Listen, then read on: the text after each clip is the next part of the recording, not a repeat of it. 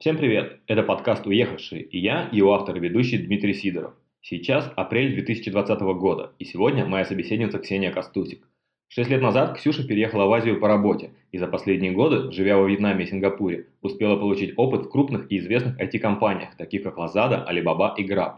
В этом подкасте мы с Ксюшей проследим за развитием ее карьеры и обсудим, как проходили переезды между странами, что влияло на ее карьерные решения, как и почему менялись компании – мы будем говорить о работе продукт-менеджеров в IT, режиме 996 и том самом духе стартапов. Ксюша расскажет о специфике работы в азиатских IT-гигантах, культах и ритуалах, в которых участвует Джек Ма, внутрикорпоративном Тиндере и собственных технологиях, используемых в Alibaba. Мы обсудим важность постановки личных целей, карьерного планирования и нетворкинга для достижения желаемых результатов и определим необходимые векторы развития для тех, кто сейчас стоит в самом начале своего карьерного пути и желает работать в IT за рубежом. Привет, Ксюша!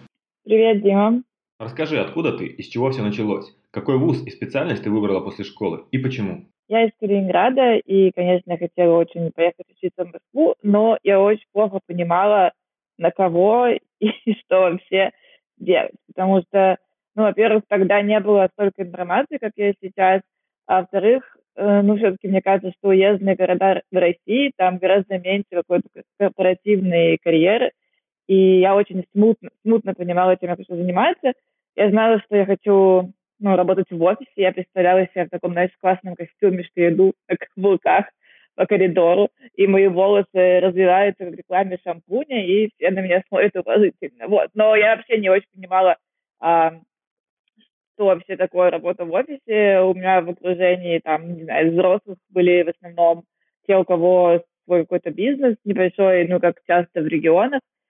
И, ну, в общем, я не знала. И однажды я читала папину газету «Ведомости», бумажную, и смотрю, там рейтинг зарплаты на вес банкиров. Я думаю, о, мне подходят зарплаты хорошие. Ну и так я пошла и к папе говорю, папа, знаешь что, вот, я, короче, короче в я буду в инвестбанке работать, здесь э, хорошо платят. Куда мне нужно идти учиться? Ну и так я пошла учиться на математику в экономике, финансовую академию при правительстве. И там я поняла, что, ну, наверное, там как раз там отлично платят, но мне вообще было неинтересна вся математическая часть, вот это вот, не знаю, прикладная математика и все остальное. И я, конечно, доучилась, но сделала пару стажировок в банках и поняла, что вообще, ну, мне это неинтересно. А стажировки были во время учебы или уже после окончания вуза? Да, летние стажировки вот эти, знаешь, которые обязательные по мере. Угу, угу. Ну, практика, да, да? есть, ну, практика, но мне повезло, я довольно была на ну, настоящая, то есть я работала там в банке, делала какие-то реальные вещи, а не архивы перебирала. Поэтому я получила представление, что такое банк, и поняла, что вообще ну, мне не нравится, не очень интересно. А другие варианты по моей специальности, это были, знаете, там типа страховые компании, ну, где нужно много рассчитывать и делать математическое моделирование. Как раз эта часть мне вообще была неинтересна. А, ну и в итоге я оказалась в такой ситуации, как я думаю, что многие, когда ты заканчиваешь университет и не очень понимаешь, э, чем заниматься. И поэтому я, я решила просто, не знаю, пробовать все. И я открыла HH, Hunter, и начала просто оплавиться на все вакансии, где было слово аналитик, эм, но что-то такое не финансовое, не знаю. Но мне как-то хотелось применить аналитические знания какие-то, ну, вообще склад ума, наверное, мой. И но не, так, чтобы там не было много не знаю, математического моделирования и вообще... Ну, то есть аналитика — это же все равно всегда работа с цифрами, но ты хотела что-то такое не очень сложное, не совсем математическое, да? На тот момент все еще не очень понимала, что хочу, но поэтому я пошла просто на все подряд собеседования. Да, я думала, что это будет что-то такое в Excel, и э, ходила в какую-то компанию по работе с недвижимостью, и как-то не занято какое-то рекрутинговое агентство, им нужен был какой-то аналитик, непонятно для чего. И, ну, в общем, просто ходила по собеседованиям, и так я в итоге случайно стала бизнес-аналитиком. Это вообще другое. Бизнес-аналитик — это тот, который, это человек, ну, аналитик, который анализирует бизнес-процессы и оптимизирует их. Ну, то есть тут есть такой assist to be uh, analysis, то есть как было и как должно, как есть и как должно стать. Вот, и в итоге я пошла делать такую работу, стартап, а, который назывался Bond Sport, и сейчас он уже давно помер, но тогда это был стартап э, Rocket Internet, это венчурный фонд немецкий, тогда это был просто их э, успех и расцвет, и вообще их бизнес-модель такая, что они просто очень, они делают копикэт, они просто очень быстро открывают э, стартапы, которые будут копиями каких-то успешных, ну, чаще американских ком- компаний, да, европейских. Понятно, что они не единственные, но у них просто был такой очень агрессивный подход. Они очень быстро открывали везде, и они смогли первыми зайти, э, ну, не в Россию, но там в Африку, Азию, Латинскую Америку, когда там вообще еще ничего не было, ни, ничего. Э, ну вот, и в этом была бизнес-модель, что просто они рисковали, да, куда никто не хотел соваться, там никакой не Амазон, никакие большие игроки. Ну вот, мы в том числе в России немного опоздали, но, например, вот была мода, это они запустили изначально, наверное, сам, ну, это самый успешный проект. Вот, и у них еще такая модель, которая называется try fast, fail fast, то есть быстро пробуешь, если что, быстро это закрываешь. Э, ну и вот я попала в такой э, стартап, который в итоге закрылся через 9 месяцев. Но это был супер крутой опыт, а, потому что я пришла туда еще до его запуска, то есть еще ничего не работало. По сути, моя работа в to be анализе заключалась только в be, потому что процессов никаких не было. В итоге я выстраивала и процессы с нуля, и потом их оптимизировала в течение этих девяти месяцев, и аналитику какую-то, ну, делала в Excel отчеты, и, и получила такой классный опыт работы, и там я впервые немного прикоснулась э, к продукт-менеджменту, еще даже не знала, что это такое, и я там делала небольшую спецификацию для оптимизации некоторых логистических процессов. Так вот началась моя карьера, которая вообще не была связана с образованием. Как у тебя получилось так, что тебя взяли на эту должность э, без опыта после вуза сразу же? И скажи, в каком году это было? Это было в 2011 году, и это даже еще было не после вуза, я еще доучивалась на пятом курсе. курсе и у нас э, финальский такой был классный подход. Не знаю, делают ли они сейчас так, но тогда, когда ты учишься на пятом курсе, у тебя занятия переносятся на вечер, на 6.30 и там допоздна, и на субботу, так, чтобы высвободить, высвободить всем студентам э, полный рабочий день свободным, и чтобы все могли работать и получать первый опыт еще до окончания универа. И как раз где-то там в сентябре я вернулась в каникул последних, и пошла искать работу, и в октябре 2011 года я вот вышла туда. Слушай, как меня взяли без э, опыта, ну, мне кажется, что просто они, им срочно нужны были люди, они, набирали, когда им нужно было набрать там за несколько недель 30-40 э, человек, и просто я подвернулась как кто-то адекватный, не совсем тупой, я не знаю. Ну, как-то я прошла собеседование, и э, сразу несколько за день, я пришла к ним прям так надолго, и потом мне в тот же вечер позвонили и сделали офер, и я, ну, и мне очень понравилось, я пришла, это вообще отличалось от всего, э, что я видела, это в таком, офис был в переделанных лофтах э, на одной из московских мануфактур, там такой open space классный, какая-то движуха, все там, ну, видно, что работа кипит, все молодые люди, прикольно выглядящие, все пытаются выпустить что-то классное, ну, так с виду, и так и было в целом. Вот, и я тоже прям думаю, вау, это так клево, это вообще не вот эти все тухлые конторы, где я до этого была.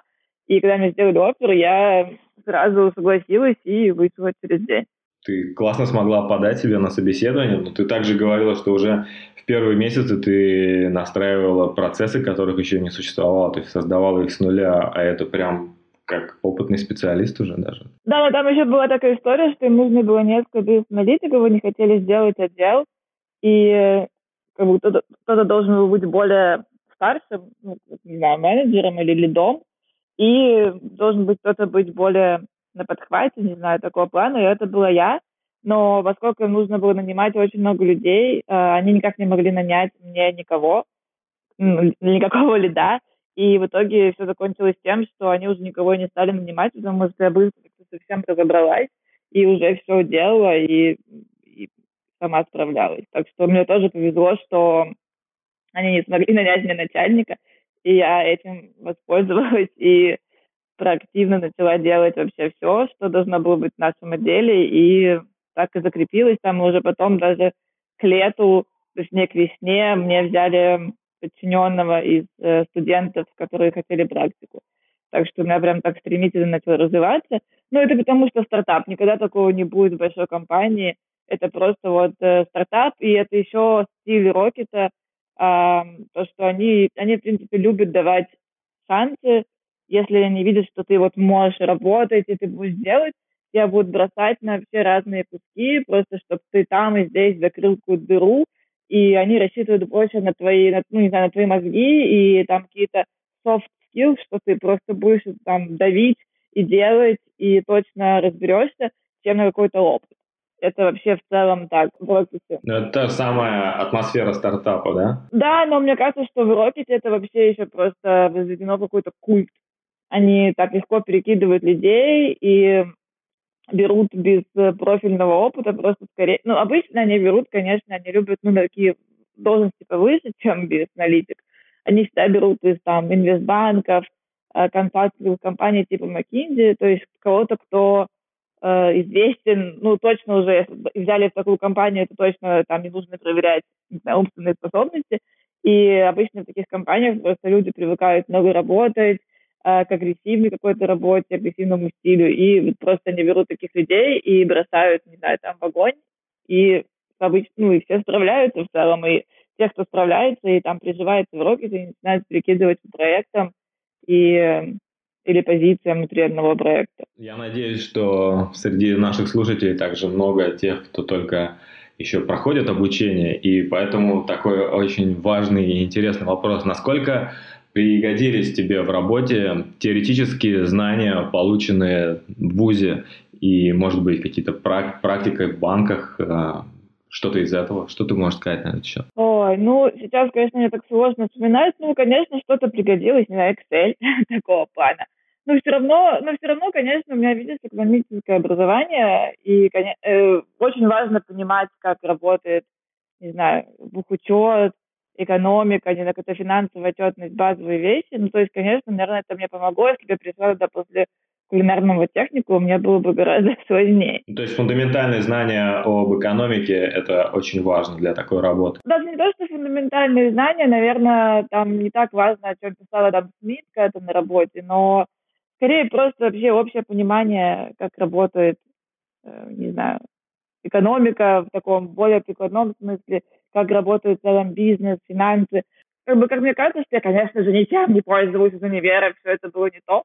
Но, с другой стороны, конечно, универ и вообще, особенно сейчас, когда у тебя все знания в целом, они, вот, ты можешь загуглить в любой момент, универ это больше скорее, он формирует у тебя какую-то общую картину мира, э, какую-то парадигму созна- сознания, не побоюсь этого слова. И плюс это умение работать с информацией, то есть, конечно, можно загуглить что угодно, но нужно это как-то с этой информацией работать, и, конечно, это просто еще отдельно network, то есть ты знакомишься там с людьми схожими, которые будут работать в этой же сфере, там, возможно, в этом же городе или стране, и это формирует там какую-то тоже базу знакомых и профессиональных контактов. Я тоже считаю, что на самом деле высшее образование и высшая школа это больше не про конкретные знания, ну, исключая, разумеется, там, врачей и такие специальности, а скорее больше про то, когда ты учишься интерпретировать полученную информацию и взаимодействовать с людьми, настраивать отношения и решать различные нетривиальные вопросы, как, например, банально, если ты там был на пяти лекциях, а тебе надо сдать экзамен, например, как ты вот такой вопрос решишь? То есть так творчески подходить, э, а не просто зубрить. Ну да, но это еще, знаешь, как бы российское образование, да, оно вообще предполагает много зубрежки, а такого в целом нет э, на Западе. Там больше как раз, там, например, там не так уж важно, ходил ты на лекции или нет, ты все равно можешь сдать экзамен, потому что экзамены построены так, что ты должен понимать предмет и разобраться в нем, а зазубрить вообще недостаточно. И даже если ты принесешь с собой учебник такого плана, ты не сможешь сдать многие предметы, ну, такие более технические, там, математику, физику, не знаю, сопромат, вот это все ты не сдашь хоть с учебником, потому что нужно реально понимать и решать эти вещи. Учебник тебе не поможет. Ну, то есть это еще, конечно, мне кажется, что российское образование, такое постсоветское, и вот нужно какую-то специальность освоить, чтобы потом ее применить и быть полезным для общества, коммунизма и светлого будущего. Но реальность изменилась, а наше образование нет. Ну, и, может быть, сейчас оно как-то адаптировалось, но когда я училась, точно нет. Я больше пытаются настроить на какую-то вот единую специальность. Вот ты бухгалтер, бухучет, учи днем и ночью, и больше ничего не делай. Хотя, ну, не знаю, мне кажется, что, конечно, должно меняться образование. Ну и отношение к образованию, потому что те же э, классные рабочие специалисты тоже важны и ценны. А, например, иногда вакансии продавца телефонов или продавца телевизоров в магазине тоже пишут необходимо высшее образование. То есть э, многих э, людей, молодых людей, детей, родители настраивают с детства, что без высшего образования никуда. И некоторые его получают и идут в тот же магазин телевизора тележки толкать. Зачем они пять лет ходили в ВУЗ, непонятно. Ну да, я согласна. У нас переобразованная страна. Многие получают высшее образование, изначально зная, что они не хотят, например, никогда работать по этой специальности или, или вообще, ну, это часто касается, наверное, больше девочек, которые настраиваются, что они хотят сосредоточиться на семье и детях, и они получают образование просто потому, что надо – и никогда не особенно не хотят работать. Ну, тоже зачем? Ну, то есть, я, мне кажется, что тогда ты занимаешь место в ВУЗе для кого-то, кому оно реально нужно, это образование, кто хочет дальше именно строить карьеру и чем-то заниматься специфическим. Ну, у нас многие идут на какую-то, знаешь, там, типа, психологию, сервис-туризм, такие специальности не самые популярные для того, чтобы потом по ним работать, это просто скорее, чтобы получить какое-то высшее образование, какой-то диплом и так далее. А по опыту общения с коллегами западных стран или из азиатских, как у них с отношением к высшему образованию? Наверное, из азиатских стран, я думаю, что они ценят очень высшее образование, потому что здесь развивающееся общество, и они сейчас только начали как-то из аграрных стран, ну, может быть, не сейчас начали, но все равно это такой незавершенный переход из таких более промышленных или даже аграрных экономик в страны первого мира или хотя бы там, не знаю, из третьего мира в развивающиеся, да, скорее так. И, конечно, для них сейчас важно образование, потому что они это видят какой-то реальный социальный лифт, когда, например, там твои дедушки, бабушки выращивали рис, твои родители выращивали рис, а ты хочешь прервать этот замкнутый круг, и ты едешь в город и получаешь образование. Ну, то есть конечно, здесь это ценится, и также это ценится, например, очень ценится MBA, особенно в таких странах, вот мои коллеги и друзья из таких стран, как Индия, э, потому что в Индии очень много людей, там 1.3 миллиарда человек. Там в целом тоже они все стараются по возможности получить образование, и там очень ценится быть инженером или врачом, банкиром, юристом, ну, такие классические профессии, которые мама твоя поймет и похвалит. И, ну и все равно, и даже, даже несмотря на то, что там у нее всех есть доступ к высшему образованию, все равно с таким количеством людей, там в итоге очень много и инженеров, юристов и всех остальных, и в итоге они все стараются получить MBA, чтобы как-то, ну как все, ну то есть те, у кого какая-то возможность есть, там взять кредит, или родители помогут, или что-то еще, они стараются все получить какой-то заграничный MBA, там, не знаю, в Европе или даже в США, и потом использовать это как, как трамплин, чтобы найти работу вне Индии, потому что из Индии напрямую довольно сложно переехать из-за конкуренции. То есть внутри Индии просто на каждой вакансии очень много людей. И за пределами тоже будет очень много людей из той же Индии, просто супер похожим опытом, когда ты добавляешь MBA, это вот как бы для них такой отдельный трамплин. И, и вот все мои друзья, мне кажется, и коллеги, мне кажется, что у них у всех просто MBA, и они тебя спрашивают, а из какой то школы? Ну, если имеется в виду не то, что мой 49-й лицей в Калининграде, а бизнес-школа. Говорю, ну, ни из какой, у меня вот там высшее образование. Они очень удивляются, что я э, тут работаю вообще. То есть для них уже просто высшее образование это уже не так классно, и этого недостаточно, потому что слишком много специалистов с дипломом, и надо выделиться на их фоне. Но мне вот, естественно, повезло просто то, что я пришла в Rocket, и Rocket, он такой, это такая компания, где они если ты хорошо у них уже поработал, они тебя потом будут перекидывать, и так я доперекидывалась из проекта в проект э, во Вьетнам. Не всем так везет, и когда ты из каких-то стран, которые... Ну, Россия в целом тоже туда входит часто, когда ты, твой опыт и твое образование, оно не, просто не конкурентное там на каком-то западном рынке или даже там развитых азиатских странах. И поэтому они просто используют этот MBA как какой-то трамплин, чтобы из, вот, не знаю, там, из Индии или Вьетнама или каких-то таких еще развивающихся стран э, просто найти работу где-то еще. Потому что если ты не какой-то там гениальный инженер, а там хочешь быть уже продукт-менеджером или в бизнесе, то ну, никому ты не нужен таким, знаешь, чисто каким-то индийским опытом в индийской компании или там вьетнамским, или тайским, или русским. Были ли какие-то курсы, стажировки за свой счет или частично субсидированы или полностью компанией? Не было ничего, в Рокете нет такого подхода. Подразумевается, что ты или должен знать, или на месте разберешься. А если не разберешься, то ну, ты не подходишь здесь.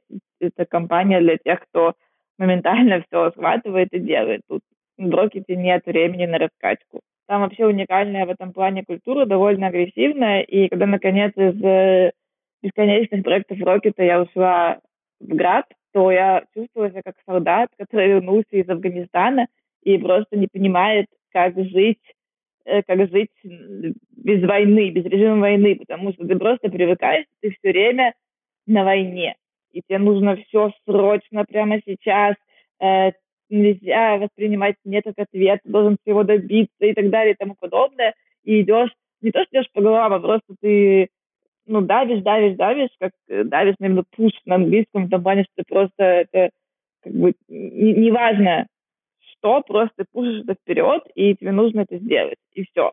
И как уже хоть умри, но сделай такого плана, и когда ты приходишь там в компанию, где есть более растянутый процесс, какой-то, может быть, более демократический э, подход, э, уважение к личному времени после семи вечера и так далее, то очень сложно перестроиться. То есть у меня был культурный шок, наоборот, то, что слишком nice.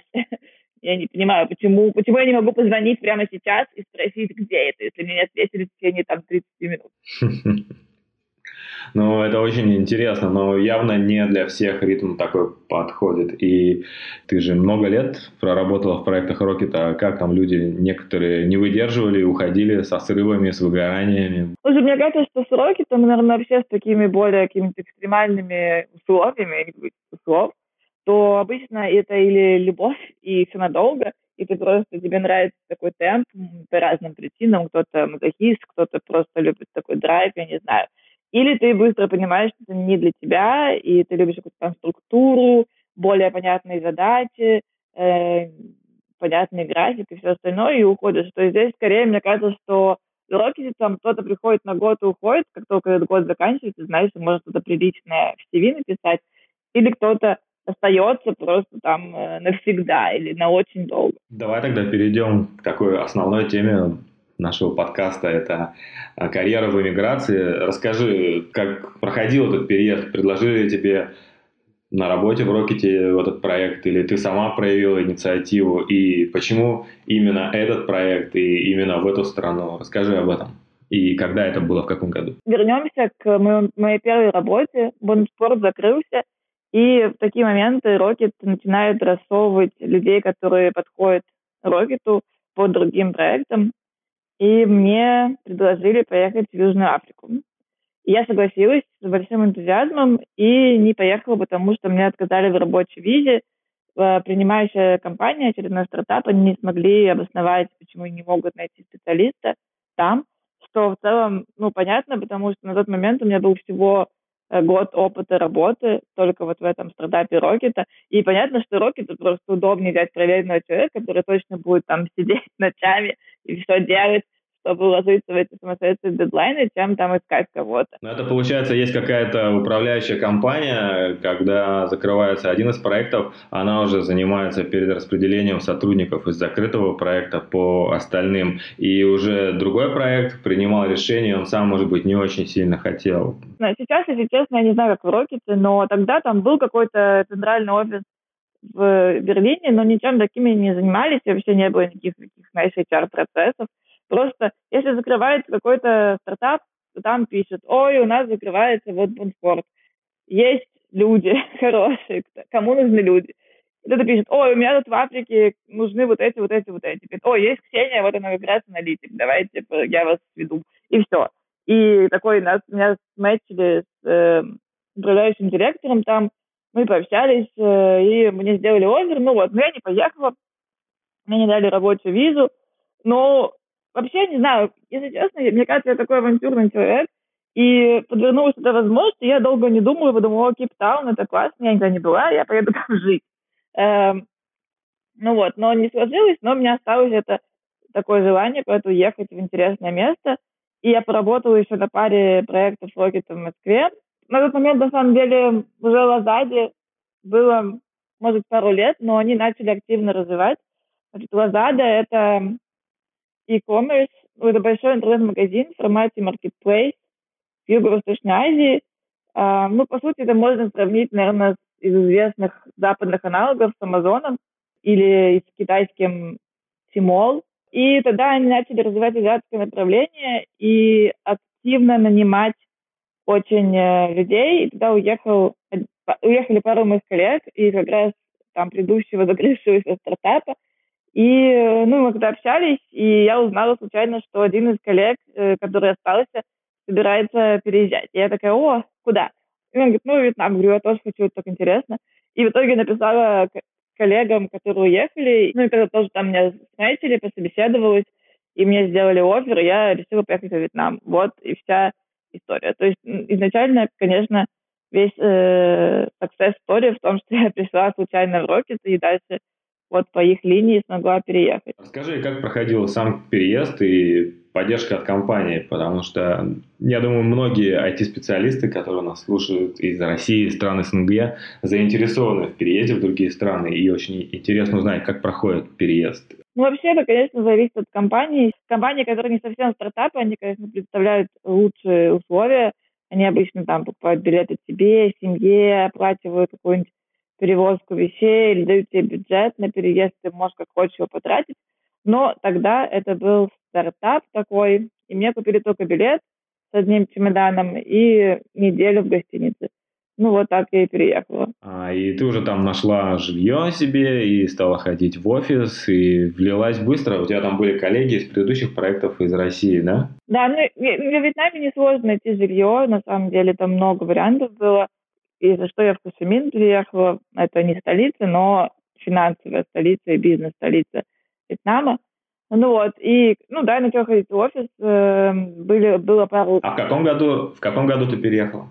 В феврале 2014 года. Э, ну да, ходить в офис, там было пару коллег, э, были еще кто-то из России, из других стран. Ну, не знаю, там была такая классная атмосфера, немного летнего лагеря, в том плане, что все переехали по этой работе. И для всех это было такое, не знаю, азиатское приключение – и в основном все были, знаешь, там без жен, детей, и поэтому реально просто мы много работали, много тусили, и из-за того, что все приезжие, реально казалось, что в каком-то летнем лагере, ну, таком, таком с интенсивным трудом немного, а так летний лагерь. Расскажи подробнее о команде, насколько она была международной, и были ли вьетнамцы на каких-то айтишных? Да, вьетнамцы были. Во-первых, почему я вообще переехала в Гусимин? потому что Лазада, она существует ну, сейчас и тогда в шести странах Юго-Восточной Азии, и headquarters, главной офис в Сингапуре, но в Вьетнаме был теххаб, куда нанимали разработчиков и продукт-менеджеров. Я уже приехала работать продукт-менеджером на тот момент. Моя карьера так завернулась. И не было других вариантов для, для продукт-менеджера. Нужно было ехать в Вьетнам. И в Вьетнаме не открыли теххаб, потому что хотели нанять много локальных разработчиков, потому что это было бы дешевле, чем нанимать откуда-то еще. Но в итоге, к сожалению, в Вьетнаме на тот момент был уровень таланта не очень высокий. То есть, конечно, мы нанимали этих местных разработчиков, но не так уж хорошо они разрабатывали. Может, не так они были знакомы, знаешь, с последними технологиями какими-то э, и подходами и всем таким. И в итоге начали очень много привозить разработчиков откуда-то еще. И в итоге в основном из э, русскоговорящих стран, наверное, ну, в основном Россия, немного из Украины, немного из Беларуси, но, конечно, в основном из России. Тоже не так уж дорого получалось, тем более, что тогда в 2014 году рубль упал, и поэтому все соглашались на не такую высокую зарплату, если переводить доллары, и в целом как-то охотно уезжали из страны. Мне кажется, были такие настроения отъездные. Ну вот, да, и в итоге у нас оказался такой микс из очень много русскоговорящих разработчиков, э, довольно много вьетнамцев все равно, и уже такой поверх этого всего более такая смешанная международная прослойка. Там были ребята из разных стран Европы, там Франция, и Германия, и из других азиатских стран, и из Америки, мне кажется, никого тогда не было. Ну да, наверное, из Европы много было из Германии, потому что Rocket немецкая компания. Это было много португальцев, французов, ну такой просто, да, микс, это всюду подряд. Ну и все на английском общались между собой, да? Ну да, конечно.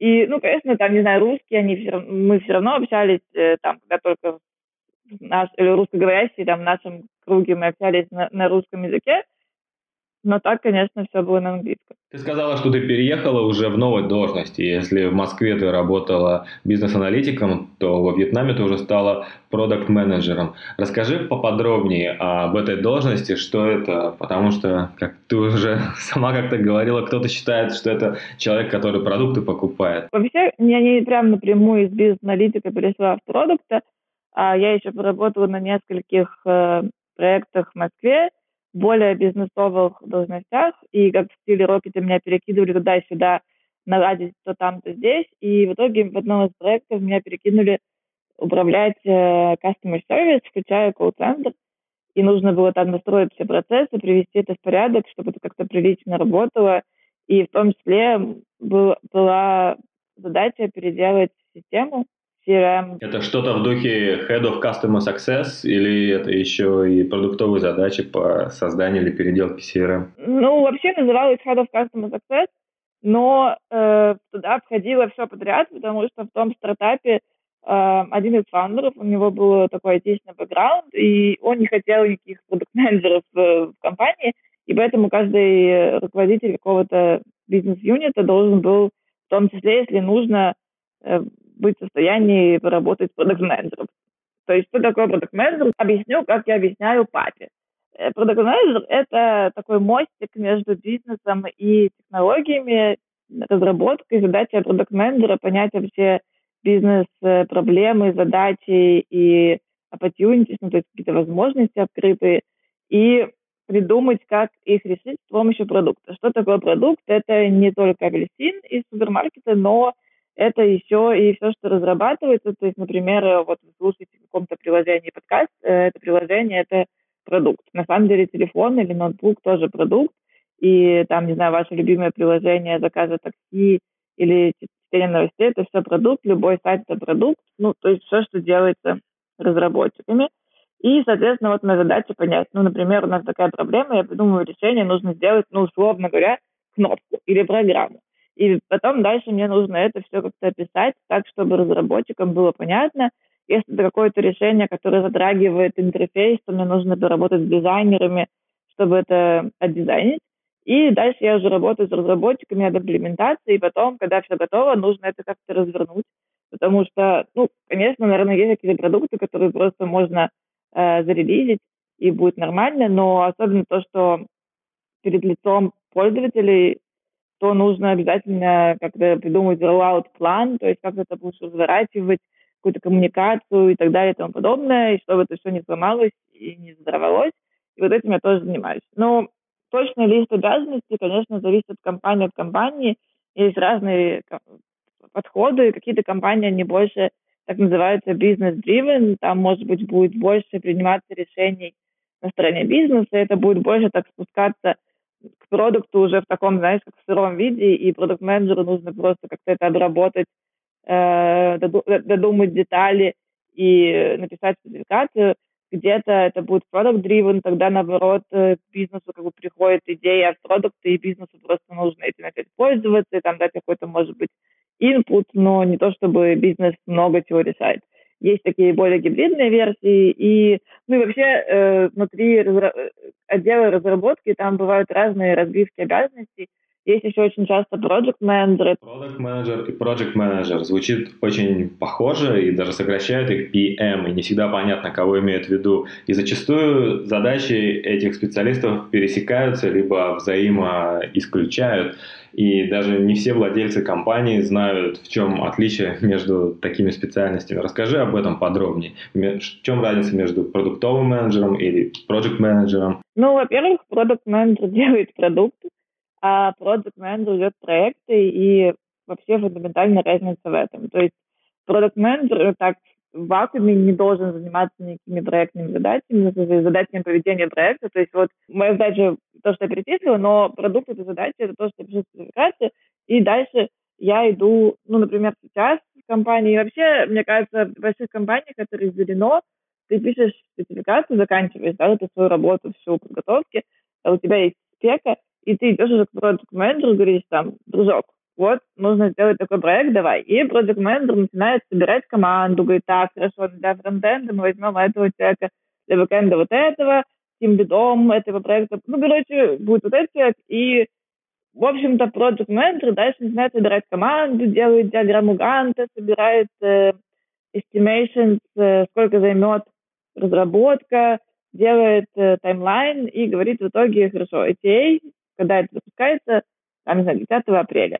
И это задача project менеджера. Давай попробую подытожить. То есть продукт менеджер это больше творческая работа и теоретическая, когда ты какие-то гипотезы генеришь и придумываешь, как можно их проверить. А project менеджер это человек, который уже координирует исполнение, то есть он расставляет задачи на конкретных исполнителей, э, берет, э, узнает время, estimate, и контролирует исполнение, работает уже с командой, чтобы освободить как раз-таки время продукт-менеджера для творческих задач. Например, сидеть в кресле, откинувшись, смотреть в потолок и придумать что-нибудь классное. Да, все так. Но видишь, ты сам уже хорошо разбираешься в этом, зачем ты меня спрашиваешь, но ну да, в целом так и есть. Но вообще, что я хотела сказать, что, конечно, в стартапах Например, очень часто это все делает один человек, там нет э, ресурсов на то, чтобы нанимать отдельного продукт-менеджера, ну и часто там, три с половиной разработчика, один продукт-менеджер и зачем там еще продукт-менеджер, они могут все договориться. Но когда это уже большая компания, где много команд, много разработчиков, каких-то зависимостей друг от друга, то тут уже, конечно, лучше бы был продукт менеджер который на себя это взял, потому что, да, продукт менеджер просто не сможет делать очень много продуктов. Нужно будет очень много времени тратить на вот такую проектную работу. А насколько работа продукт-менеджера связана с финансовыми показателями проекта? Ведь всякие решения и изменения продукта могут напрямую влиять на увеличение или уменьшение прибыли, которую бизнес получает от проекта. В целом, чаще всего у продукт-менеджера нет каких-то конкретных KPI, но, знаешь, например, скажем, я отвечаю за конверсию, потому что особенно такие глобальные бизнес-метрики или там метрики влияют очень много факторов, и очень сложно вычленить, что конкретно повлияло. Может быть, скидки увеличили конверсию, а никак не продукт такого плана. Но обычно, когда ты что-то конкретно запускаешь, у этого продукта будут какие-то KPI. То есть, например, если я улучшаю поиск, то, конечно, моя конверсия поиска, то есть сколько поисковых запросов приведет к размещению заказов, должна увеличится. Иначе зачем я это делаю? Ну, то есть скорее смотрятся метрики по каким-то конкретным проектам. Ну, скажем, не везде можно выделить э, метрики, которые будут фиксированы, и для этой области только ты ими владеешь. Вот, может быть, еще как-то поиск, да, это такой пример, который, когда люди ищут, да, у них есть интенция купить, и поэтому там это такой отдельный флоу. И, например, вот метриками поиска можно владеть на таком постоянном режиме а какие-то, не знаю, когда ты улучшаешь что-то на главной странице, на главной странице очень много вещей, кроме этого, и непонятно, то ли твое улучшение повлияло на конверсию, то ли что-то еще, и поэтому просто нечестно даже по отношению к продукт-менеджерам давать им какую-то такую конкретную метрику, и чтобы они за нее полностью отвечали. Скорее, это, знаешь, может быть, э, CPO, Chief Product Officer, то есть директор продукта, может быть, он отвечает за такие метрики, потому что все, что вообще там его команда делает, включая дизайнеров и продуктов, это влияет. Но один человек или один проект, э, продукт сложно выделить. Ну, бывает, я знаю, бывают компании, где у продукт-менеджеров такие супер привязанные KPI, и они с ними живут, но в большинстве компаний такого нет. Ну да, IT-тема интересна, что те же самые названия должности в зависимости от компании могут кардинально отличаться функции и вообще понимание того, что человек на этой должности делает. В больших компаниях а, больших продуктах, таких, например, как э, огромный маркетплейс, некоторые функции этого продукта выделяются и считаются отдельным продуктом, и там на него назначается отдельный продукт менеджер Так ли это? И как это разделение происходит? Он, это тоже зависит очень сильно от компании, и тут несколько подходов.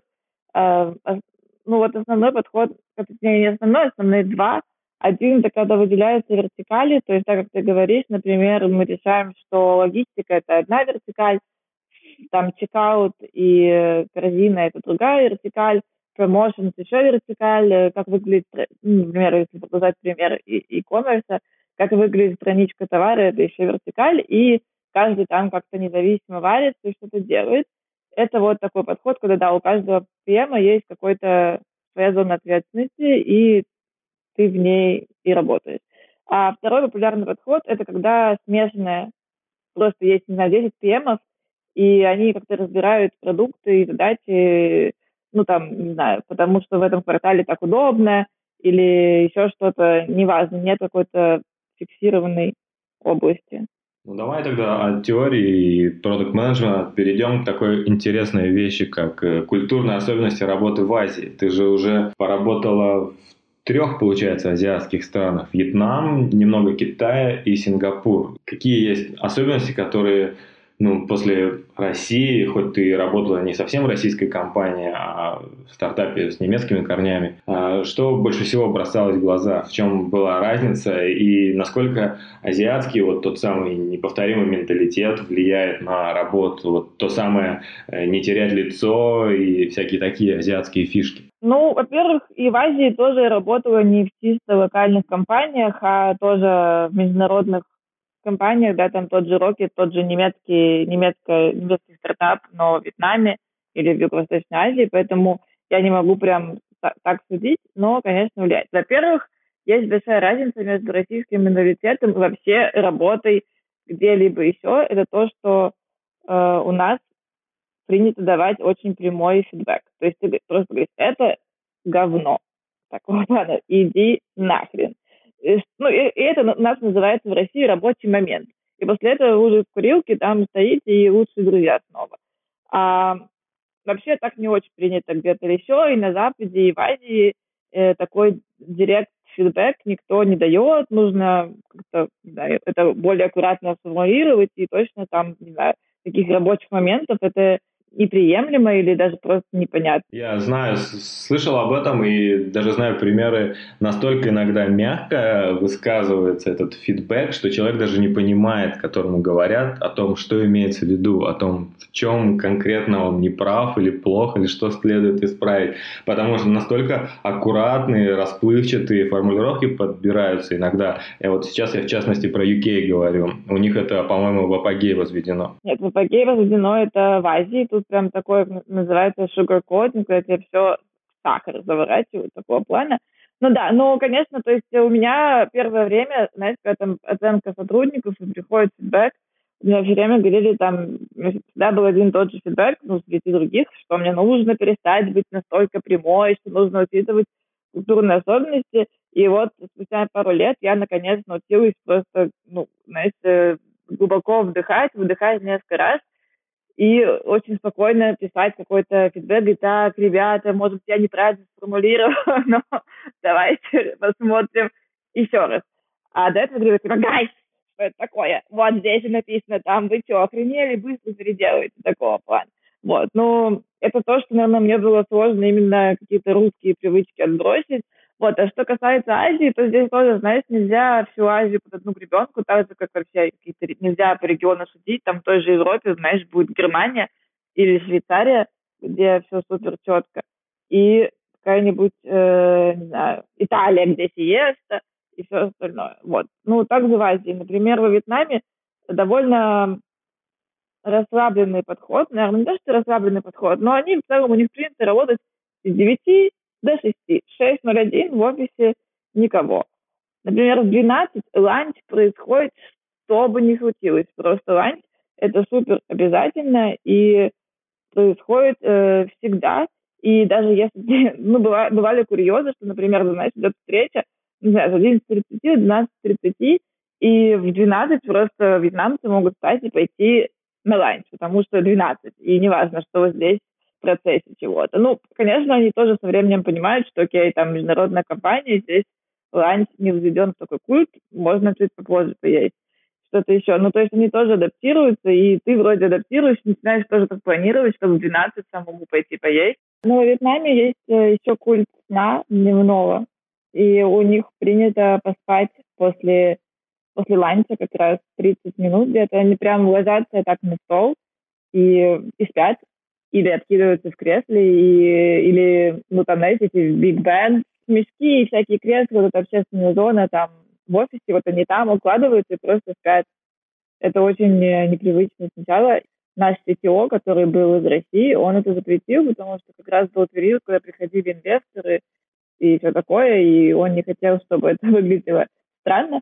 И в итоге так этот запрет остался потом навсегда, и в каждом, знаете, опросах, когда проверяют там, как сотрудники себя чувствуют, в каждом вопросе это возникало в большом количестве, все жаловались, что типа как вы можете не разрешать нам спать, это часть нашей культуры, нам нужно обязательно спать возле ланча. И такая же особенность есть у китайцев. И как раз мы не затронули эту тему, но я не, я не жила в Китае прям долго, но Лазаду купила Alibaba Group в России, вообще русскоговорящем сегменте ее знают по AliExpress, но это далеко не единственный бизнес, у них очень много всего, это огромная просто корпорация гигантская.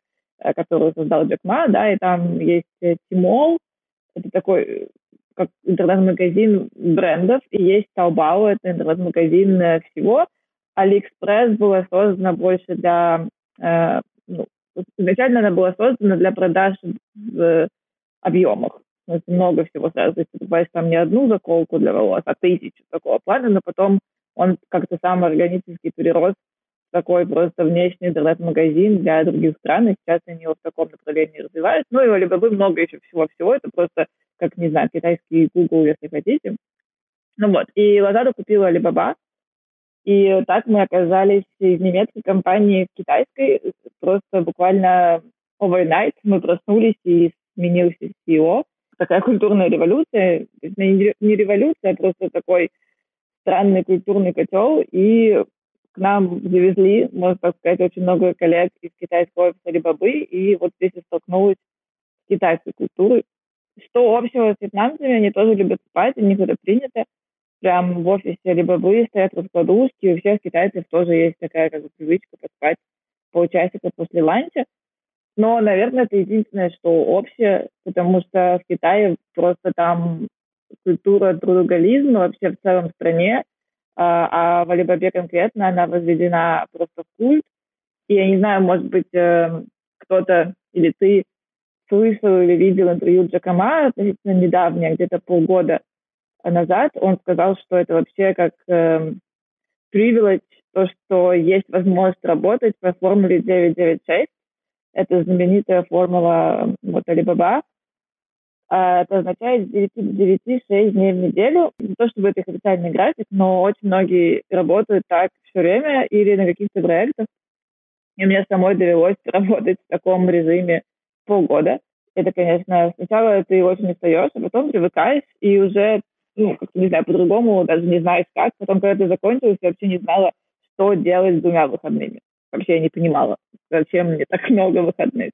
И в Китае еще другая особенность, то, что там э, ну, вообще как бы счет коммунизма и э, в целом восточной модели сознания, там я и вообще все личное далеко не в центре, то есть э, это не как там в западном мире, там все для общества, для страны, и поэтому, когда ты говоришь, ой, я не могу, у меня там что-то личное запланировано, э, ну, не могу в субботу позвонить, например, с вами, они не понимают, как у тебя может быть личное быть в приоритете перед общественным. И из-за этого очень э, много таких, э, ну не то что конфликтов, но недопониманий, да, наверное. И я помню, что мне моя начальница китайская, ну, она китаянка из Ливабы, она высказывала мне, что я должна отвечать в мессенджере 24 на 7, и она спокойно могла посмотреть мне там 5 утра, когда я в отпуске. Ну, то есть там вот такая культура. Это вообще в целом Китай, а в Алибабе это все еще умножено на 10. Также я хотел тебя спросить, как э, вьетнамцы, вьетнамские твои коллеги относились к китайцам, потому что я слышал, что во Вьетнаме есть некая неприязнь к китайцам, несмотря на такую очень тесную связь, и особенно в туризме и в бизнесе. И то есть, если китайцы относятся к вьетнамцам, ну типа, ну норм, соседняя страна, то вьетнамцы китайцев недолюбливают и считают, что они захватчики и хотят страну и весь бизнес скупить. Да, это правда есть такое. Я не очень хочу тут углубляться в политику, но можно сравнить это немного с отношениями России и Украины, как э, большой, большая страна и рядом поменьше, хотя много общего изначально там, если углубиться в древность, да, или какие-то более старые времена, но, к сожалению, конфликты за территории и все остальное. И в целом в Китае и Вьетнаме то же самое, то есть изначально был э, почти один язык, очень похожее иероглифическое письмо, у них много общего, да, действительно, но ну, даже они, они живут по одному лунному календарю, или вот эти там какие-то, знаете, такие культурные штуки, как поспать после ланча. Но да, у них просто там история тысячи лет войны против друг друга, и, конечно, ну, китайцы, так, они, ну, там, Вьетнам и Вьетнам, а Вьетнам, да, они прям ненавидят китайцев, и там нет никаких тесных туристических и бизнес-связей, на самом деле, потому что никто в Вьетнаме не хочет работать с китайцами, просто прям, ну, в крайних случаях, Хотя, конечно, там приходится закупать оттуда фрукты, рис и всякое такое. Все равно так на бытовом уровне не любят китайцев. Все равно наши вьетнамцы, они хотели сохранить работу, держали лицо на работе, но, наверное, это кому-то не нравилось. Но никто ничего не рассказывал, и у нас не было конфликтов таких. Я думаю, что все-таки все разделяют там профессиональную сферу и все остальное. Ну, ты сказала, что вот этот переход к новому владельцу был сюрпризом для всех, такой overnight, да? Там было, это все было по долгой схеме. Сначала Alibaba инвестировала там 1 миллиард в Лазаду. Потом еще один, и потом, и это сначала они вообще не очень вникали, то есть они вроде дали денег, и как бы Лазада жила своей жизнью, они там что-то, какие-то отчеты получали. Такого плана. Потом они начали немного больше вникать, там были какие-то, знаешь, совместные проекты, мы начали ездить в Ханчжоу, вот, они к нам, ну, это все такое, знаешь, был как культурный обмен, и потом просто они э, влили еще в инвестиции, и вместе с этим они взяли и сменили менеджмент, э, поставили своих людей, и с этого момента реально все изменилось, потому что просто все, мы проснулись и узнали, что мы работаем ну, в новой компании. То есть это выглядело э, знаешь, как будто ты пришел на новую работу, не понимаешь вообще, как дальше жить, и там дальше был реорг, и вот все поменялось, у меня сменился руководитель, это была э, ну, женщина из Китая, и она не очень говорила по-английски. И очень было сложно, то есть, знаете, она мне говорит что это, я понимаю каждое слово, но вместе они не составляют предложения, и какого-то смысла в них нет, и она не, не понимала, что я ей говорю, отдать им должное, знаешь, они многие приехали без английского, но они выучили все очень быстро, просто не знаю когда, потому что после 996 не очень много времени остается, но они быстро выучили английский, но вначале у нас коммуникация была такая, что она в итоге звонила там кому-то из коллег, кто говорит на английском китайском, говорил на китайском, они переводили мне, я говорила им на английском, и они обратно ей сообщали. То есть мы общались через переводчик. Я знаю, что по работе тебе приходилось часто ездить в командировки, и ты упомянула, что немного ты жила в Китае. То есть на какой-то момент ты рассматривала переезд в эту страну, или это была как длительная командировка? Командировки были всегда, потому что Лазада присутствует в шести странах. Это Сингапур, Вьетнам, э, Таиланд, Малайзия, Индонезия, Филиппины.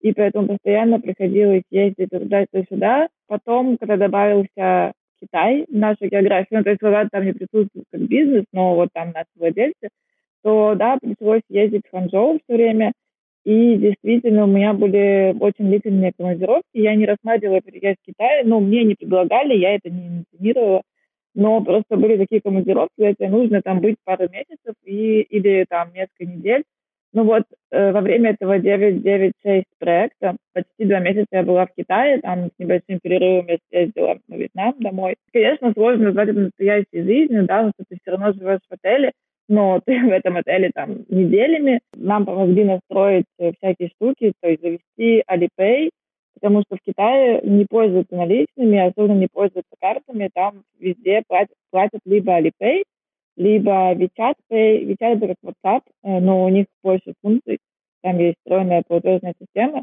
и наличные, вообще, когда достаешь наличные, на тебя смотрят, как будто бы ты приехала на машине времени там из 2003 года такого плана.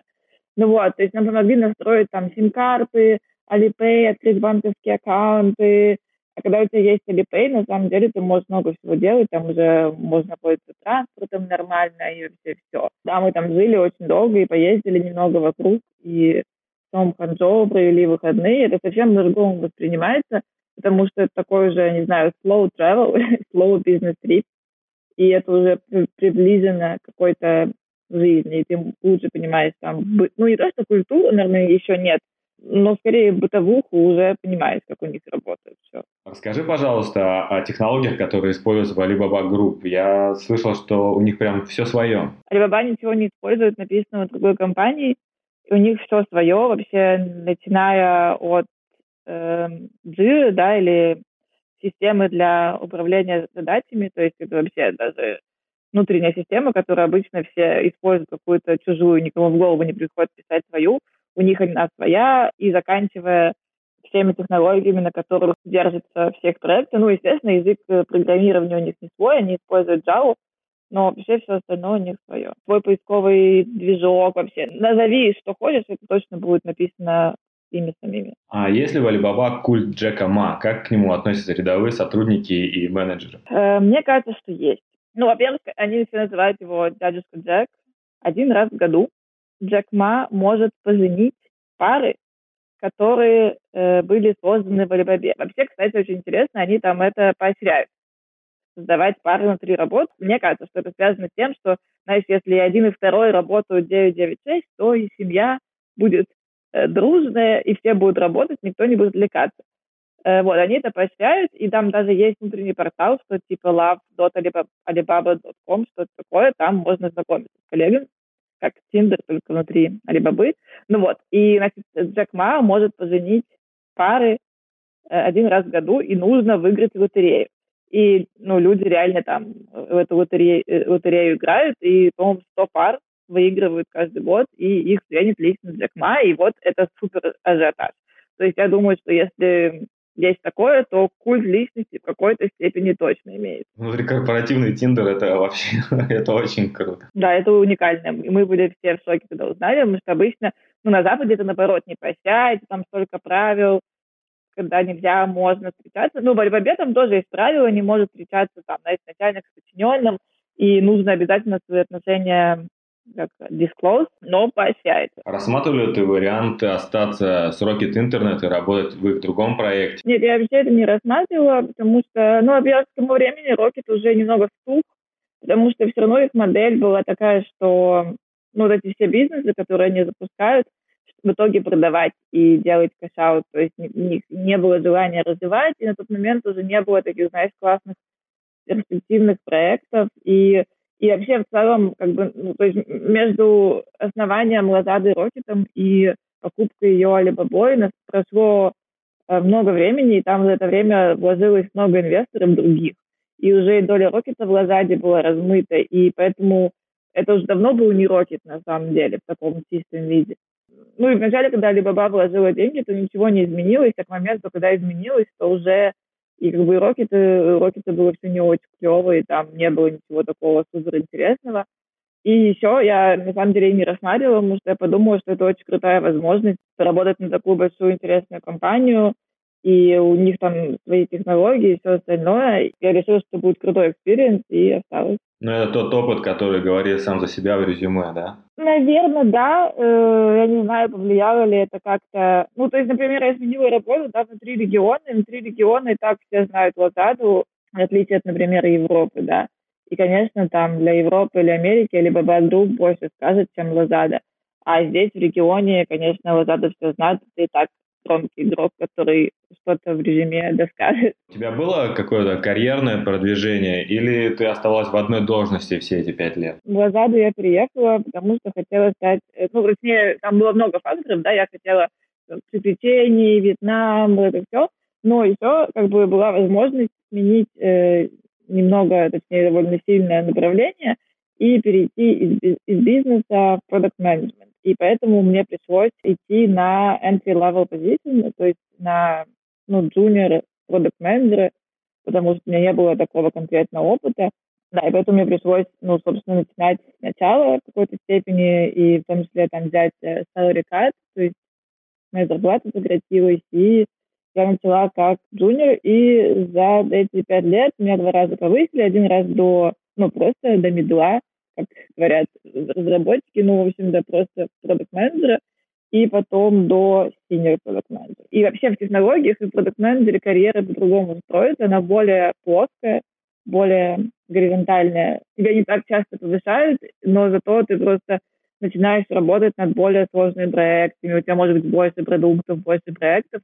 Вначале идет довольно плоско, и только когда у тебя может быть лет 10 опыта, ну, в продукте так точно, тогда тебе могут предложить какие-то руководящие позиции, уже управлять командой продукт-менеджеров. Вот когда ты становишься синим продукт-менеджером, наступает такое плато, когда тебе нужно немного, ну, то есть или нужно уходить в стартап, где, конечно, тебе дадут уже команду и все такое, или тебе нужно как бы набрать еще опыта вот такого более синего, и тогда ты можешь сделать такой э, как бы скачок уже на руководителя другими продуктами, то есть на тем лида, ну, в разных компаниях по-разному называется. После Алибабы ты же перешла на другую работу, но ты еще и переехала перед этим. Расскажи об этом. Вообще, я уже в какой-то момент мне надоел Вьетнам, то есть, конечно, это было клевое приобретение, но но потом мне уже хотелось такое более цивилизованное, цивилизованное место, и при этом я не хотела покидать регион, то есть мне очень хотелось остаться в Юго-Восточной Азии, потому что это классный регион, здесь так все развивается и растет очень быстро, всякое все происходит, столько стартапов, уже каких-то более таких подростков, стартапов, все просто, знаешь, бум.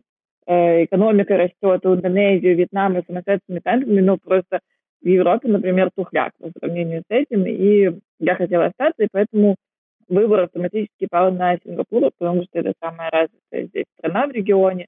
Все остальное это как Вьетнам, чуть лучше, чуть хуже.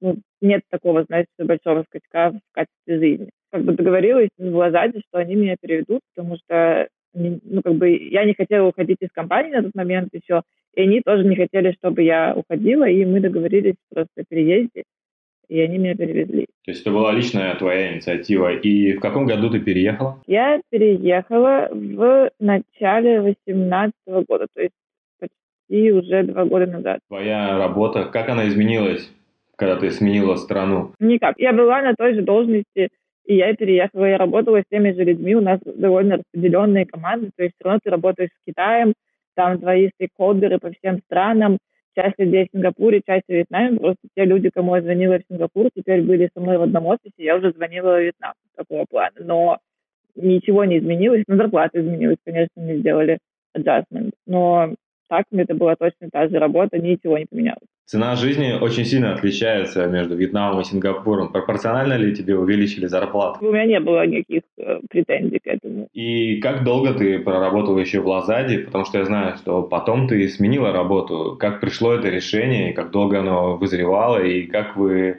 расставались вместе с Лазадой? Я проработала еще почти год. То есть я переехала в апреле 18 и в феврале 19 я ушла.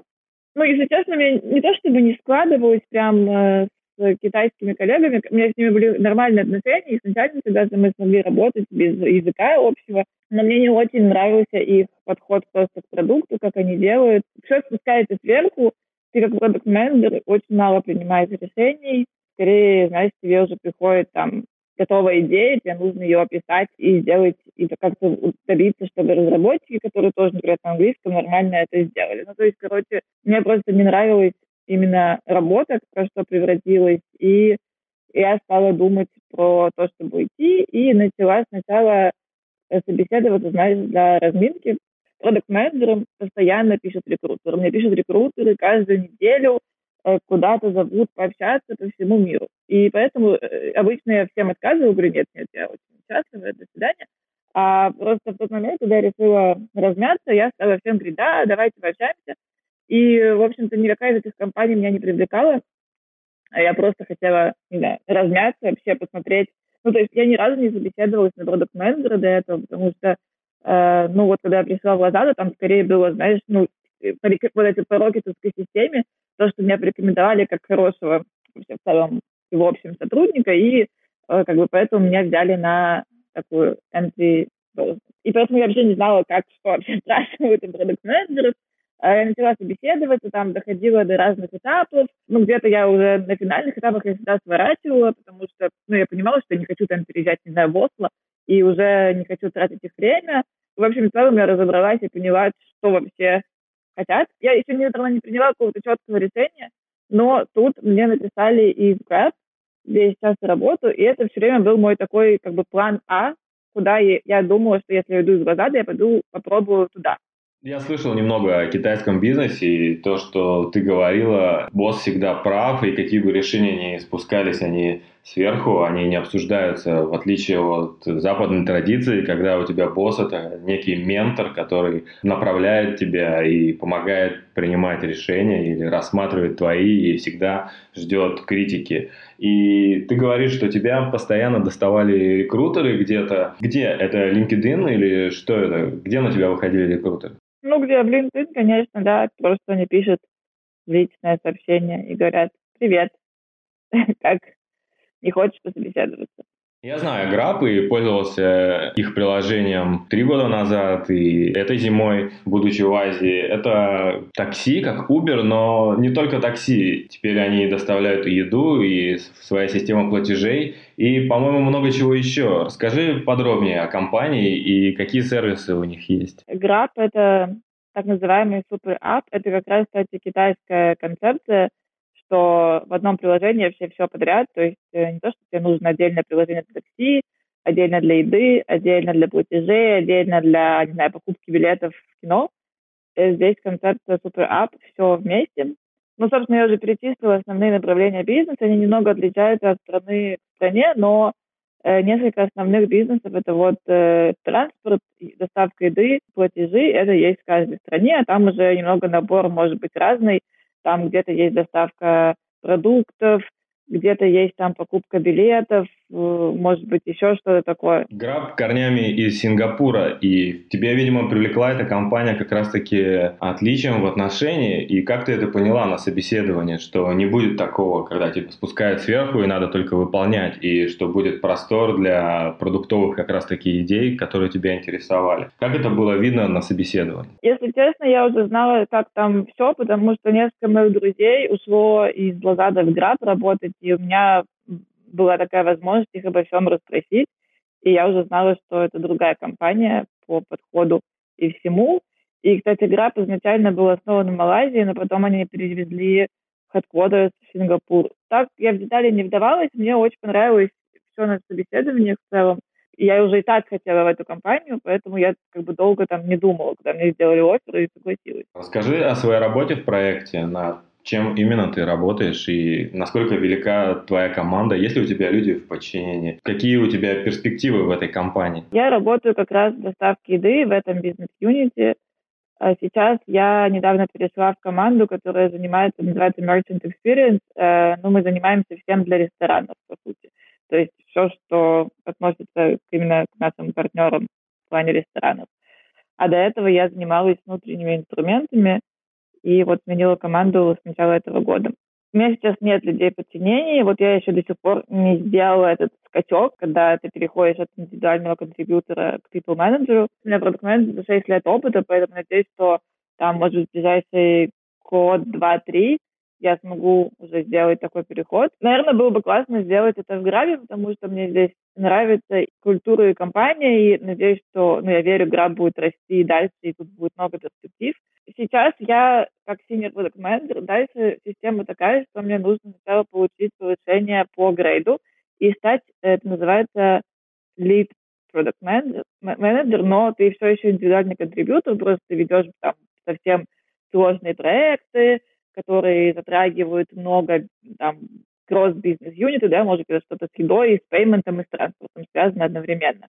А, но ты еще не руководишь командой, и вот уже с этого грейда ты можешь сделать такой горизонтальный переход и стать people менеджером. То есть это, ну, Град все равно уже стартап, конечно, но внутри процессы очень четко налажены, скорее как в большой компании, то есть там есть карьерная лестница, карьерная матрица, где все описано, все очень четко, там повышение и все остальное.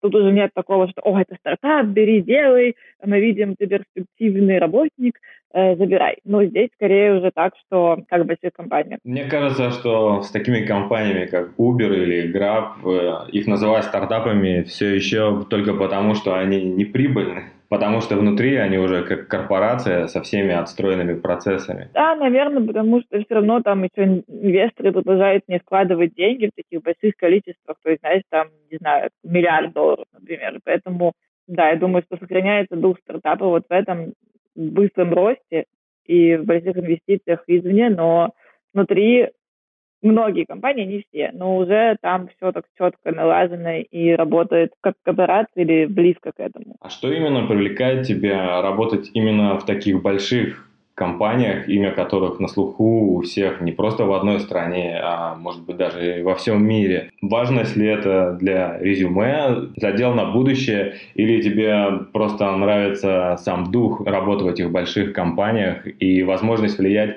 на продукты, которыми пользуются миллионы людей? Рассматривал ли ты варианты как раз-таки расти как продукт менеджер или как управленец, перейдя в какой-нибудь более маленький проект, но на более высокую должность, как, например, CPO или SEO? Видишь, как бы так получилось, что я начала работать в больших компаниях случайно, потому что я пришла в Лазаду, когда это был маленький стартап, и он просто вырос до большой компании на моих руках. Ну, то есть я была непосредственно к этому причастна. И так получилось, что со временем это стало большой компанией, но это все произошло не за одну ночь, да, и поэтому э, так получилось. И потом, ну, Град все равно это, ну да, конечно, это не маленький стартап в гараже на трех человек, где могла быть CPO и с одним подчиненным, но все равно у Граба есть большой потенциал, и вот это меня привлекает. То есть мне не очень интересно сейчас было бы идти в совсем, знаешь, такие большие компании типа Гугла и Фейсбука, где ты будешь отвечать за очень маленький кусочек и, и, и, и сидеть с ним. Но в Грабе все равно здесь еще очень много роста будет, я надеюсь и верю в это и рассчитываю. И поэтому здесь еще есть куда расти вместе с компанией. То есть, конечно, это уже, ну, я чувствую разницу, да, здесь есть люди в Грабе, которые тоже тут работают пять лет, и, конечно, вот он у них на руках вырос. У меня на руках выросла Тата, в Грабе пришла уже позже. Но все равно еще есть куда расти. Вот сейчас, например, там мы строим кампус свой, как взрослые. И когда мы туда переедем, там, знаешь, будут появляться новые людьми, я буду говорить, я еще работала, когда не было кампуса. Такого плана. Ну, то есть для меня все равно это еще не корпорация, но я уже действительно не хочу идти совсем там маленький стартап, занимать какую-то большую должность. Во-первых, просто, ну, сейчас конкретно в Грабе тут есть чем поучиться, тут работают очень классные люди с классным опытом, э, и есть чем поучиться. Я бы скорее сейчас бы, пока я еще молодая, работала бы вот с такими людьми рядом и училась чему-то, чтобы потом, когда я приду в стартап на должность повыше, я могла принести больше классного опыта. То есть, конечно, ну, когда я была совсем молодая, да, там в Рокете было прикольно все познавать методом тыка, да, и пробовать, и что-то работать, что-то нет в очень быстром темпе. Но сейчас, как-то, не знаю, я стала ценить больше какой-то опыт, наверное, потому что он появился у меня, и я чувствую, как он помогает мне в работе, да, вот опыт, который накопился, я вижу, как я могу его применить.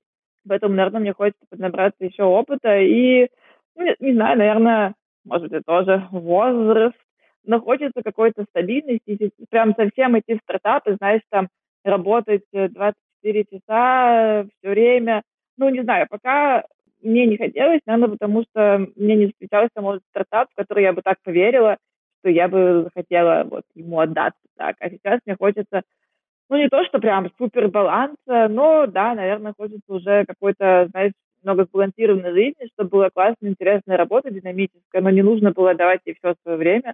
И, наверное, Град вот где-то сейчас для меня здесь, это все еще растущая, быстро растущая компания, но там уже есть какие-то процессы, ты можешь в целом иметь баланс между работой и жизнью, и просто классная компания. Были ли у тебя идеи, или, может быть, есть сейчас каких-то собственных сайт-проектов, над которыми ты могла бы работать свободное время, уделяя там несколько часов в неделю, или, допустим, развивать свой личный бренд именно в IT как специалист? Наверное, какой-то свой стартап э, на стороне. Ну, мне кажется, что сложно делать. Делаешь свой стартап, это должно быть еще больше, чем когда ты работаешь на чужой стартап, то есть это уже прям 30 часов в сутки. Стартап тебе свой пока не хочется делать, я не знаю. Мне вообще кажется, что я не очень э, entrepreneurial, то есть мне такого, знаешь, предпринимательского духа, и я не очень люблю риск, я не азартный человек, поэтому, наверное, мне, как это не грустно про себя признавать, но, наверное, мне комфортнее работать где-то. По крайней мере, сейчас вот так.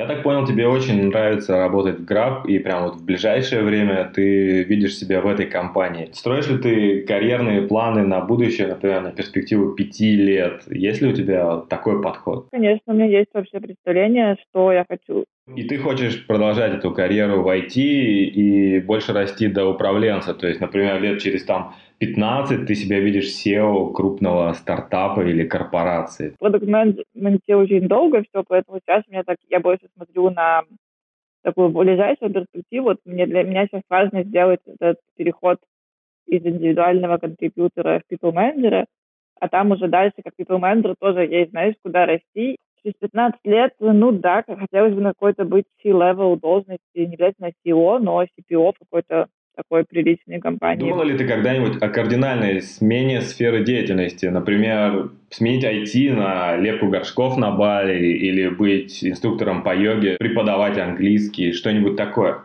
Наверное, у меня был такой кризис, может быть, был такой скучноватый период в Азиаде, мне немного надоел Вьетнам, и мне казалось, что я хочу уволиться, поехать в путешествие такое, знаете, типа на полгода или год, и там как-то поработать удаленно, разобраться. Ну, то есть мне не хотелось прям такого сразу дауншифта до, не знаю, лепителя горшков, хотя это тоже важная профессия, ничего не хочу плохого сказать, но ну да, мне ничего такого не хотелось, но я была немного потерянной, и мне казалось, что вот офис не мое, нужно что-то найти, другое, там, удаленное, может быть, ну, это заняло какое-то время и немного внутренней работы, но я поняла, что вообще-то офис это мое, карьера — это мое, и что мне все это очень нравится. Я вообще не хочу никаким бэкпэком путешествовать нигде. Ну, в смысле, я хочу, но во время своего отпуска. Две недели, например. И что вот я люблю такую, не знаю, big city life, ходить в офис, там работать в классной компании с коллегами, никакая удаленная работа мне тоже не подходит, что сейчас подтвердилось во время карантина. О, понять и принять себя это очень важно, и я очень рад, что у тебя это получилось так классно. Может быть, ты дашь какие-то советы людям, которые с пространства СНГ слушают нас и только заканчивают учебу или уже имеют опыт в IT и большое желание работать за границей, в западных странах или в восточных. Э, с чего начать и что для этого важно? Начать нужно с английского языка это самое важное, и с хорошего CV. Ну и дальше нужно просто подаваться очень много и очень много собеседоваться. Ну, конечно, чем больше опыта, тем легче, но просто нужно настроиться на то, что это не будет по щелчку пальцев, что нужно очень э, потратить много времени. Там, знаете, каждая компания может быть пять этапов или шесть, потом тебе откажут. И просто нужно не сдаваться и собеседоваться, собеседоваться, собеседоваться. И когда-нибудь кто-нибудь предложит работу. И вот что я поняла, наверное, по себе и по многим коллегам, с кем я работала в Вьетнаме, что главное уехать вот в первую какую-то за границу, хоть это будет Вьетнам, хоть, ну, что-то такое, знаете, не нужно, не нужно, ну, точнее, можно и нужно, но если не получается сразу условно в Лондон, то можно начинать с развивающихся стран, и там тоже просто получаешь опыт какой-то международной компании, даже если она какого-то, ну, такого разлива во Вьетнаме, то потом уже проще. Вот, например, у меня было много коллег из стран СНГ э, во вьетнамском техабе, и они были часто очень, знаешь, переехали напрямую там из типа города Йол или еще какой-то город где-то в России. То есть там многие из них не работали никогда в Москве э, на каких-то, каких-то больших компаниях, но просто вот они смогли за счет того, что они хорошие IT-специалисты, найти работу в нашем техабе. Ну, еще, конечно, повезло, что Lazada так развилась и стала классным брендом. И потом они сейчас очень многие работают в Европе, в разных компаниях, э, кто-то в США, кто-то там тоже в Сингапуре или где-то, где-то здесь еще в Азии. Ну, то есть вот мне нужно за что-то первое взяться, и дальше уже легче пойдет. Перевозят ли компании сразу после вуза или только с опытом работы? Скорее, после вуза можно попасть на какую-то internship. Это тут очень зависит от компании. Какие-то компании могут сделать под это рабочую визу, но тут зависит от страны. Вот, например, в Сингапуре рабочая виза относительно несложна. И здесь, например, ну вот Граб берет интернов из-за границы. Где-то в Европе, а уж тем более в США, рабочая виза очень сложная, никто не будет это делать для интернов. Но ну, чаще всего, если только не какая-то большая компания конкретные программы под это. Так что, конечно, лучше получить какой-то опыт вообще. Чем, чем больше опыта, тем легче. И вообще первая работа – это самое сложное, ну, так по моему опыту, опыту моих друзей, потому что когда у тебя нет опыта, тебе очень мало что есть предложить работодателю, кроме того, что каких-то твоих, ну, твоих просто мозгов, которые нужно продемонстрировать, что ты не тупой на собеседовании, и, может, какие-то так называемые soft skills, то есть твои личные качества, э, что ты там какой-то проактивный, или ответственный, или что-то такое, но первая работа самая сложная, дальше будет легче, вот обещаю всем, кто еще не нашел первую работу. Ты затронула тему про скиллы, и я хотел тебя спросить, какое ты считаешь вот правильное или там золотое распределение скиллов, чтобы найти работу за границей и успешно работать? Это как и soft-hard скиллы, и также и, например, знакомство или банальная удача? Все важно. Нетворкинг, конечно, важно, потому что ну, например, сейчас, если захочу, у меня, у меня много коллег, да, уже там много профессионального нетворкинга за столько лет накопилось, и, скажем, у меня есть, ну, у меня есть бывшие коллеги в Google или в Facebook. Я могу им написать, если я захочу туда пойти работать, попросить реферал, да. Конечно, в таких больших компаниях реферал не так уж много значит, не как в России, там, о, возьми моего брата на работу. Э, там скорее просто ты, твой CV упадет наверх в топ, и ты не будешь конкурировать с теми людьми, которые просто на сайте заплавились, да. Ну, то есть где-то в компаниях поменьше там реферал может значить больше, да, тебе ты сразу звонишься с кем-то важным, начнете собеседоваться там без этапа HR. Ну, то есть здесь зависит сильно от размера компании. Нетворкинг, ну, важно. Видишь, даже когда я переходила в Граб, они мне сами написали, но я могла спросить вообще про культуру, как там работать, и при, принять такое известное решение.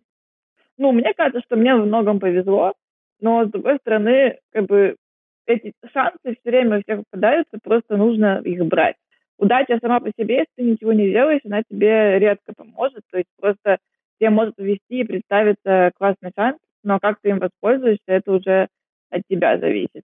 И здесь, я думаю, hard skills и soft skills одинаково важны. Важны такие soft skills, что ты будешь добиваться всего, будешь э, проактивно это делать, ответственно и все там, и работать работать, работать, это важно в любой компании.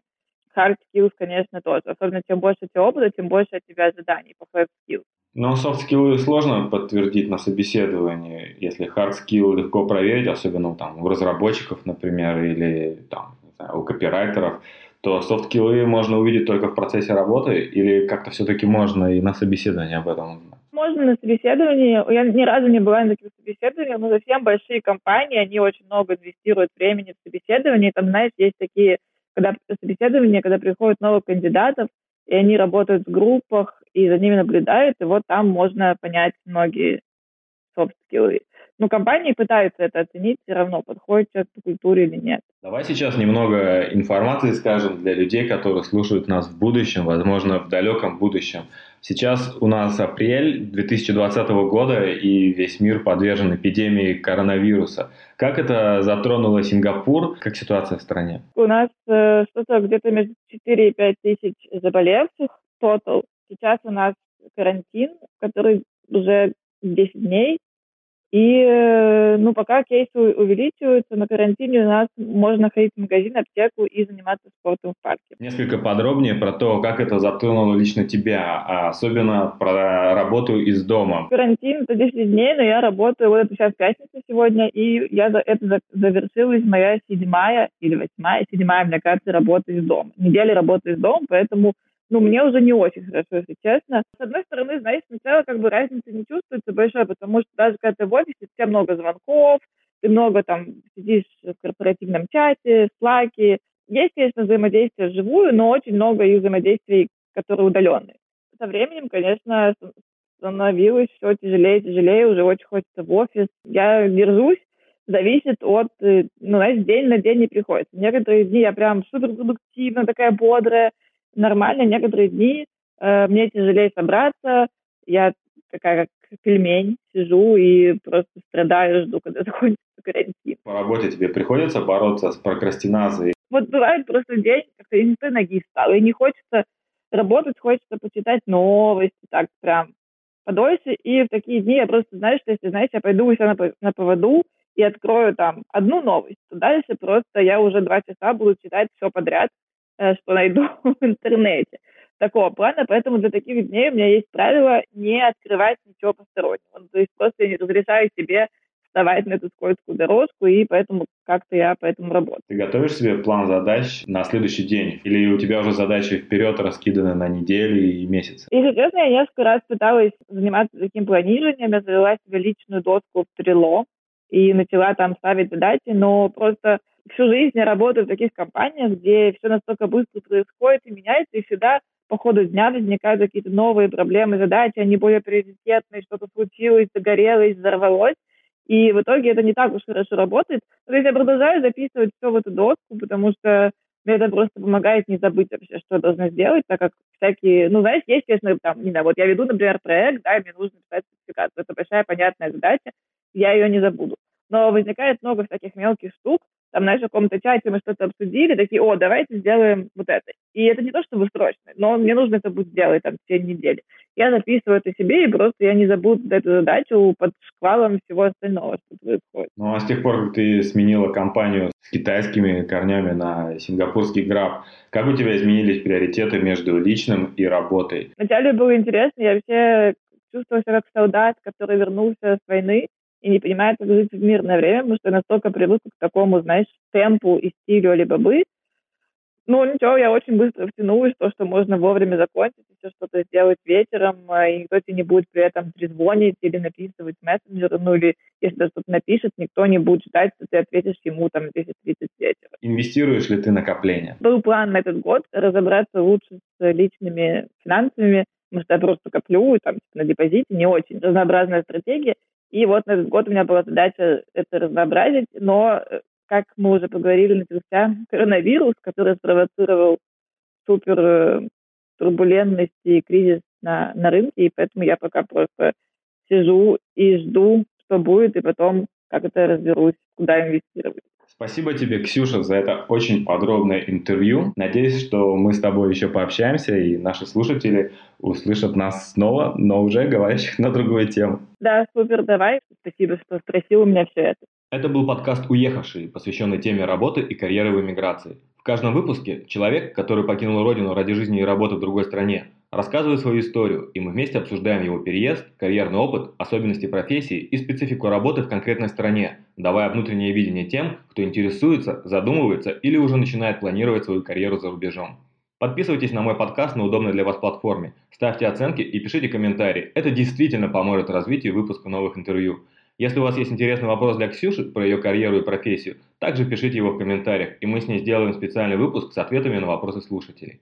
Подписывайтесь в Телеграм на мой канал «Уехавшие карьеры в эмиграции» и на канал Ксюши Sticky Rice Notes, где она рассказывает о жизни в Азии. Все ссылки в описании этого выпуска. Скиньте ссылку на мой подкаст своим знакомым, которые грезят об эмиграции, и тому самому сыну маминой подруги. С вами был автор и ведущий подкаста «Уехавшие» Дмитрий Сидоров.